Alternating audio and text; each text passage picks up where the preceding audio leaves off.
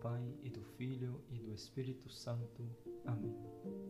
Salve Maria, eu sou o diácono Juran, monge na Espanha. No evangelho de hoje, o evangelista São Mateus menciona aos irmãos de Jesus.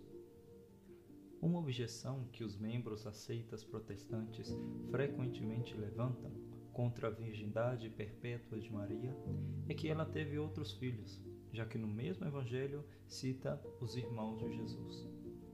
É um tema muito simples de solucionar, já que se trata de uma questão linguística, podendo resolver qualquer um com reta intenção que recorre a um bom dicionário bíblico. O Novo Testamento fala muitas vezes dos irmãos e irmãs de Jesus. Sabemos os nomes de alguns: Tiago, José, Judas e Simão. Alguns hereges antigos, como Elvídio e Celso, e alguns protestantes modernos, entendem essa expressão como se referindo a outras crianças da Virgem Maria. Na realidade, eles são apenas primos ou parentes em geral. Mas se são primos de Jesus, por que o Evangelho os chama de irmãos? Isso é assim porque a língua hebraica e aramaica que era a língua dos judeus na Palestina na época de Jesus e dos apóstolos, não tem termos diferentes para indicar primo, neto, cunhado, e por isso expressam esses graus de consanguinidade ou afinidade com os termos irmão e irmã. Se não fosse assim, teriam que usar circunlocuções longas, como filho do irmão do pai, para indicar um primo, por exemplo. Um exemplo que vemos na Sagrada Escritura é o de Ló e Jacó, que são respectivamente sobrinhos de Abraão e de Labão, e ainda assim são chamados de seus irmãos. Como os evangelhos foram escritos no grego comum falado na Palestina, tanto no significado das palavras quanto na construção do período, eles devem ser interpretados levando em conta essa característica.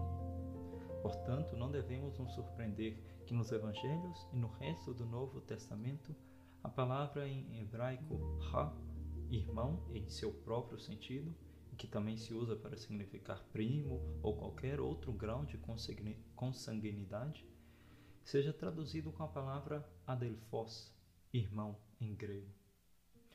A frase aramaica irmãos de Jesus, feita, por assim dizer, tradicional, foi preservada como é no grego, embora na realidade sejam apenas primos. Isso pode ser confirmado pela análise exegética dos textos. Assim, pelo menos de dois dos irmãos de Jesus, ou seja, Tiago e José, os evangelhos dão o nome de sua mãe, Maria, irmã, ou seja, cunhada da mãe de Jesus.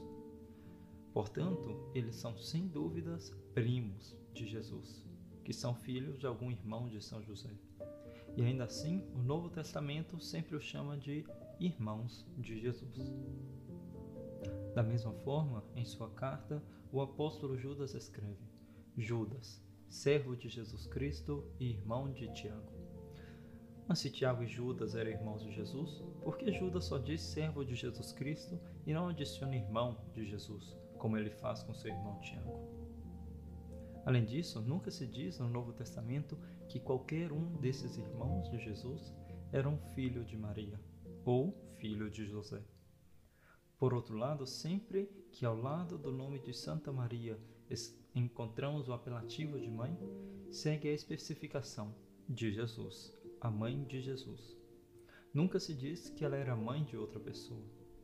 Além disso, se os protestantes não aceitam que Jesus, estando na cruz, ao dirigir a Maria e a João, estava confiando à Igreja a maternidade espiritual de Maria, mas apenas confiando a João os cuidados de uma mãe indefesa, eles encontram outra incongruência muito séria. Se Maria tivesse outros filhos e filhas, eles cuidariam dela conforme corresponde, sem que fosse necessário confiar a alguém fora da família, que por outro lado, naquele momento, ela era apenas um adolescente. Como se pode ver, essas objeções são muito fáceis de resolver, quando com reta intenção são confrontadas com análises bíblicas e linguísticas sérias. Que a Virgem Maria nos ajude a buscar sempre mais uma profunda formação para combater os erros contra a verdadeira doutrina de seu Divino Filho. Assim seja.